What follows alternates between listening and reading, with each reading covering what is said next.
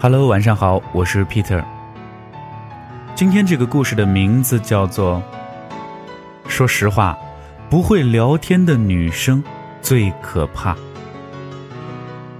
经常问男生们这样一个问题：跟女生相处的时候，觉得女生会聊天重要吗？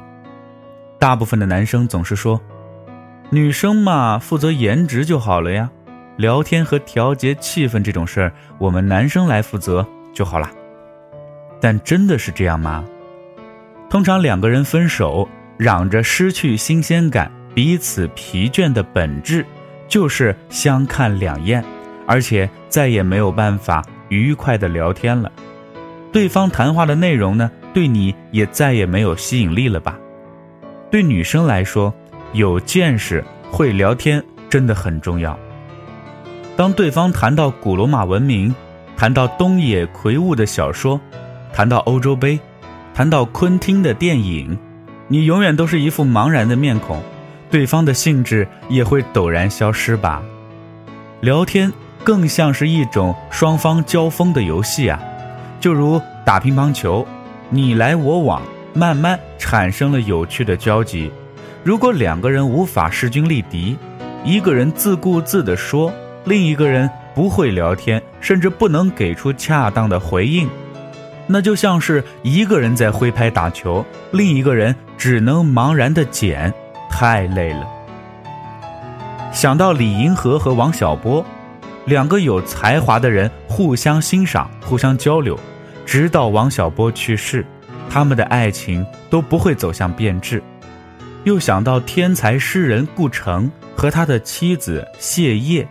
谢烨啊，始终以崇拜姿势仰望着顾城，这样的关系并不对等，慢慢走向畸形，最后婚姻甚至酿成了悲剧。顾城用斧头砍死了谢烨，最后自杀了。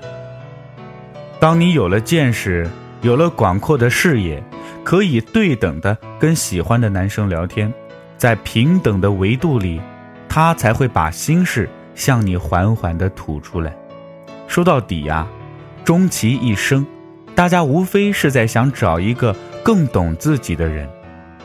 一直以来都很喜欢编剧烙一梅的那句话：在我们的一生中，遇到爱，遇到性，都不稀罕，稀罕的是遇到了解。当你喜欢上了一个人。你理所应当的想向他靠拢，但最终不要失望的发现，自己因为见识不够，他的世界你根本就无法走进，甚至连围观的机会都没有，只能茫然的走马看花。你想做度化他的渔人，结果自己都趟不过他的河流。他喜欢的各种史学书。对你来说如天书一般，他最新的古典钢琴曲，对你来说只是一堆杂乱的音符。你隔着偌大的玻璃镜，对着他的世界不知所措呀，这太遗憾了。有人会说，爱情哪里有这么复杂呢？真正的电光火石，无非是对彼此的外表意乱情迷呀。但我很相信那句话。以色迷人者，色衰而爱弛。再迷人的肉体，总有慢慢随时光衰老的那一天。或者说，仅仅以皮相去拴住别人，总是会走到尽头吧。最近大家都嚷着说自己是外邪的，只看颜就好。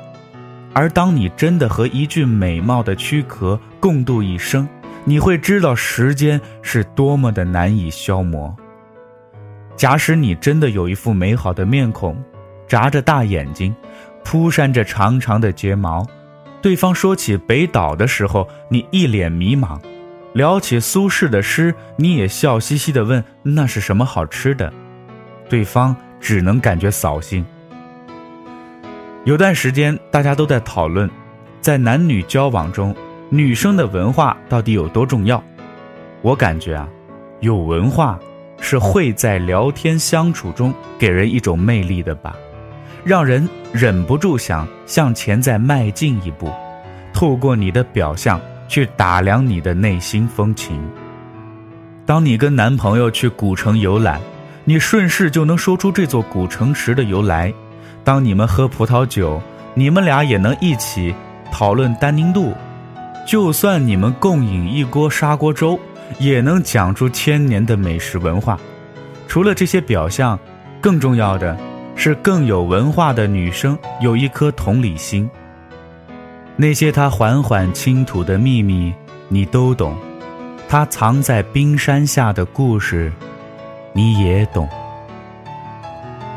会聊天的本质，是一言一语都没有在空气中破碎，而是洗涤在了对方的心里呀。那么今天的故事呢，就说到这儿了。我是 Peter，咱们明天再见。